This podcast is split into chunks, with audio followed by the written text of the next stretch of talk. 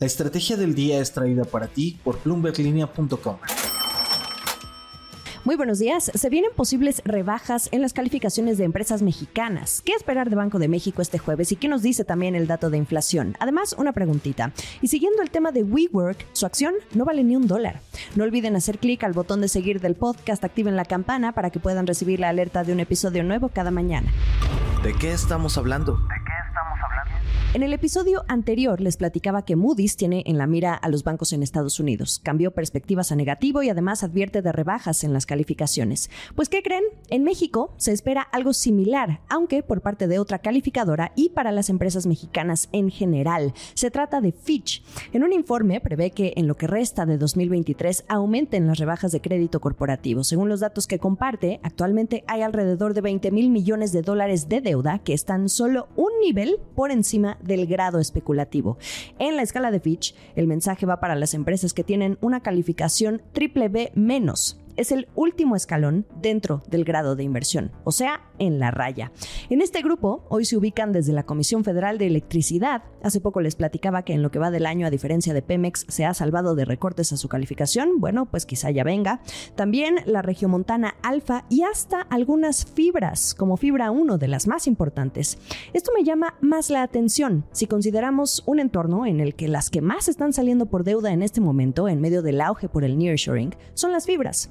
En el caso de Fibra 1, el gigante inmobiliario detrás de Torre Mítica en Ciudad de México y otras tantas propiedades más, su calificación se había mantenido en triple B desde 2014, a tres años de haber sido fundada por los Selman. En enero anunciaron que emitirían deuda y un mes después, en febrero, Fitch les rebajó la calificación a triple B menos, pero con perspectiva estable, al menos. Interesante seguir a este sector desde la perspectiva crediticia. Ojo, solo estoy considerando a Fitch, faltaría revisar caso por caso, calificadora por calificadora. Fitch da dos argumentos para las posibles rebajas que vengan a las empresas mexicanas en general. Una economía global más débil y tasas de interés persistentemente altas. Esto último sobre las tasas porque limita la capacidad de las empresas mexicanas para transferir costos más altos al cliente final. Y en cadenita, esto afecta la rentabilidad y los flujos de efectivo. Así que estos son los factores que influirán en las perspectivas y calificaciones de las empresas en el segundo semestre ante un entorno comercial y crediticio difícil. Ese es el calificativo que se utilizó. Y rápidamente, cambiando de calificadora, en un podcast de Banorte, Carlos Díaz de la Garza, el director general de Moody's en México, prevé que el ritmo de emisiones de deuda de corto o largo plazo va a bajar en 2024 en una forma de evitar la volatilidad que puedan traer las elecciones presidenciales. Ya ustedes han escuchado a los mandamás de la Bolsa Mexicana de Valores y de BlackRock en este podcast decir que el mercado lo puede sortear y como algo que se sabe que siempre se espera. De cualquier forma, desde Moody's nos advierten que los flujos se calmarán un poco. América Latina. Consternación en Ecuador. Fernando Villavicencio, candidato a la presidencia, fue asesinado al terminar un mitin político en una escuela de Quito, en medio de una ola de violencia política y de narcotráfico que sacude al país, y a menos de dos semanas de que los ecuatorianos acudan a las urnas. Era un periodista que destapó algunos casos de corrupción. En el transcurso de los días, seguramente se dará a conocer más información por parte de las autoridades. Las elecciones serán el 20 de agosto, a solo dos años de que hubiera un cambio de gobierno. Guillermo Lazo, el actual presidente, declaró la muerte cruzada en mayo y convocó así a nuevas elecciones presidenciales y legislativas. El candidato Villavicencio, según la última encuesta publicada antes de su muerte, estaba en segundo lugar, la situación en este país es compleja. Los cárteles del narcotráfico lo han convertido en uno de los lugares más violentos del mundo, y esto ha preponderado en los discursos de campaña. En su última entrevista, Villavicencio dijo que Ecuador estaba secuestrado por las mafias. El presidente Lazo dijo comprometerse a llevar a los culpables ante la justicia.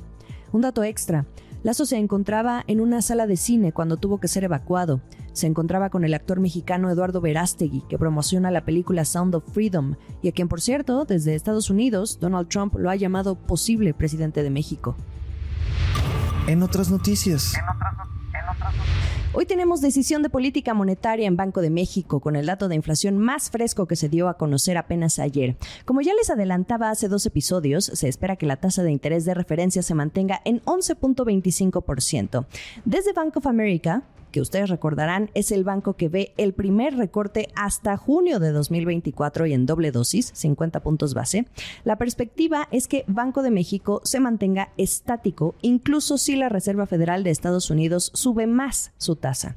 Utilizan la palabra sobrecalentamiento. Dicen que Banjico se enfrenta a una economía sobrecalentada que hace improbables esos recortes en los próximos meses. Primero por la enfriada idea de que haya una recesión en Estados Unidos y segundo por el crecimiento en México que sigue sorprendiendo al alza.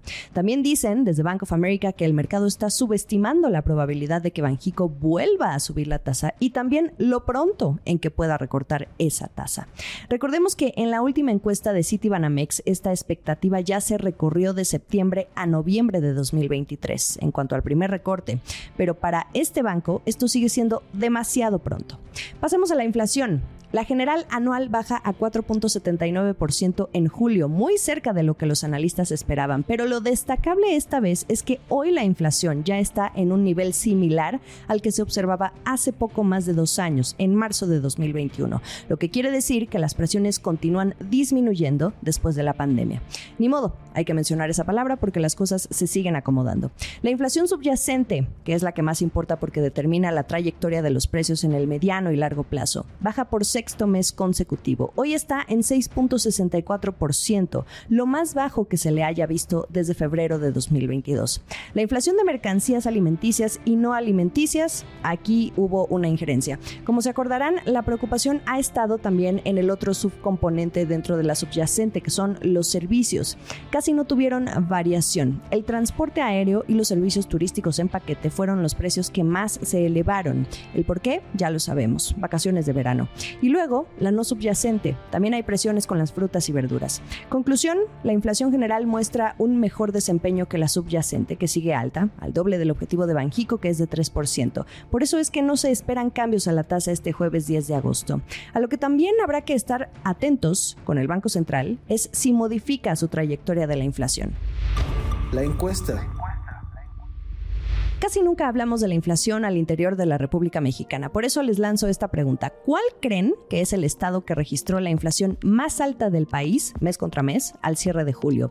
¿Oaxaca, Chiapas, Yucatán o Chihuahua? Pueden votar al hacer clic en la descripción del episodio. La respuesta muy pronto. El último sorbo. Hoy una acción de WeWork vale solo 13 centavos. 13 centavos.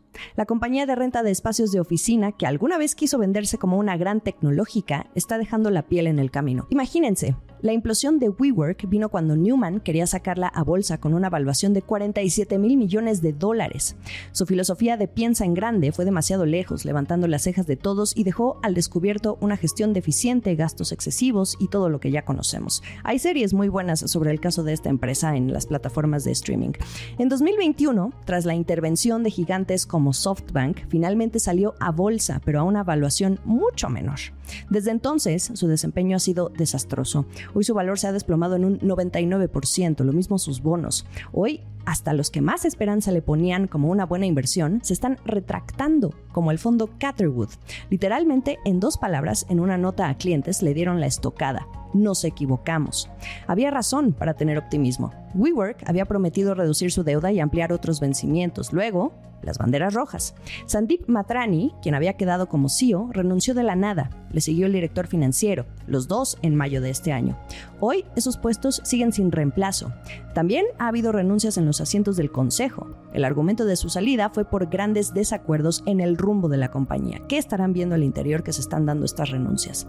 Esto solo puede hacer crecer una bola de nieve. Si la confianza se ha ido con los inversionistas, firmas de análisis y la propia plana directiva, ¿qué decisiones tomarán ahora los dueños de los edificios que hagan negocio con WeWork? Una nota de Barclays apunta que los problemas de WeWork pueden presionar al mercado de valores respaldados por hipotecas comerciales, especialmente en Nueva York, donde está expuesta y donde ha pedido varios préstamos esta empresa. También habrá incertidumbre entre los empleados y los clientes, que es lo que más necesita WeWork en este momento para evitar apagar las luces.